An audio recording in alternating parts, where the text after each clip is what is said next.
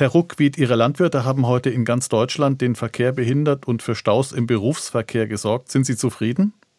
Wir haben äh, um Verständnis bei der Bevölkerung geworben. Wir wussten, es wird zu Behinderungen kommen, aber wir äh, haben unseren Widerspruch gegen die Steuererhöhungen, eine Milliarde soll die Landwirtschaft zusätzlich belastet werden, deutlich, aber friedlich zum Ausdruck gebracht.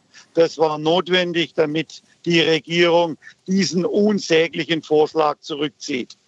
Die Bundesregierung hat ja trotzdem eingelenkt und hält doch an der Kfz-Steuerbefreiung fest. Die Subventionen sollen auch nur schrittweise abgebaut werden. Das reicht Ihnen offenbar nicht. Der Vorschlag ist unzureichend. Wir haben überhaupt keine alternativen Antriebsmöglichkeiten. Wir sind bis auf weiteres auf Dieselantriebstechnik angewiesen. Und insofern passt auch die Begründung nicht. Das Thema Klimaschädlichkeit kann hier nicht äh, greifen.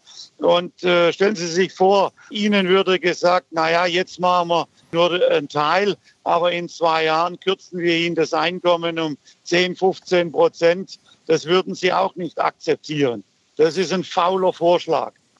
Jetzt muss man aber fairerweise sagen, dass die Bauern in den vergangenen Jahrzehnten von Subventionen profitiert haben wie keine andere Branche. Ein großer Anteil der Gewinne stammt also aus öffentlicher Hand, nicht zuletzt aus Brüssel. Warum ist denn die Landwirtschaft so davon abhängig, beziehungsweise schwer in der Lage, jetzt ihren Anteil zu leisten wie viele andere Branchen?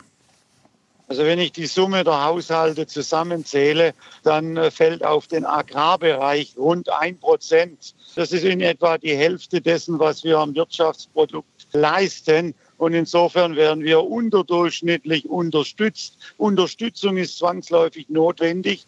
Wir haben höhere Auflagen, auch innerhalb der EU oft höhere Auflagen wie ähm, Kollegen in anderen EU-Mitgliedstaaten. Und das ist im Prinzip der Punkt. Ohne diese äh, Unterstützungen könnte Landwirtschaft in der Form in Deutschland gar nicht äh, zukünftig funktionieren. Das Kabinett hat heute beschlossen, die Subventionskürzungen wie angekündigt durchzuziehen. Wird es jetzt schmutzig? Wir werden im Rahmen der Aktionswoche weitere Demonstrationen durchführen und am kommenden Montag in Berlin eine weitere Großdemonstration machen. Das sind Menschen, die eine Botschaft klar gesetzt haben. So geht das nicht. Das ist eine Schwächung der Landwirtschaft. Das ist eine Schwächung des ländlichen Raums. Und am Ende gefährdet es die sichere Versorgung mit heimischen Lebensmitteln.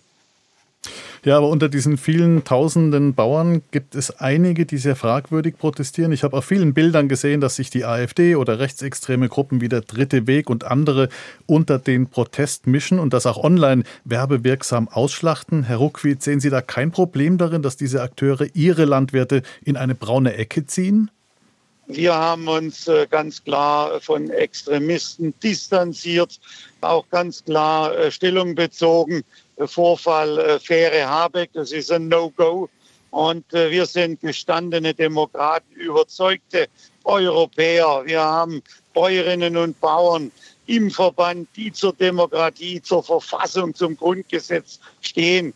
Und insofern sehe ich da keinerlei Gefahr, dass der Bauernverband in irgendeiner Art und Weise gekapert werden würde.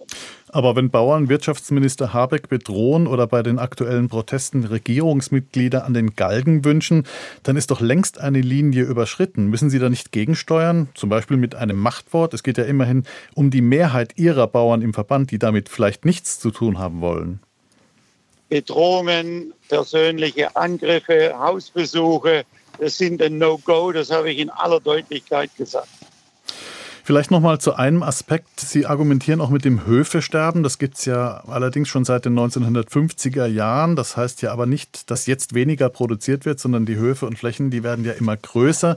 Die Agrarbetriebe arbeiten viel effizienter. Wir müssen uns doch nicht ernsthaft um die Ernährungssicherheit bei uns Sorgen machen. Oder sehen Sie das anders? Natürlich müssen wir uns um die Ernährungssicherung Sorgen machen. Wenn das so weitergeht, werden wir auf äh, klimaschädliche Importe von Lebensmitteln angewiesen sein. Schauen Sie mal auf den Schweinesektor. Wir haben in den letzten zehn Jahren den Schweinebestand um rund sieben Millionen Tiere abgebaut.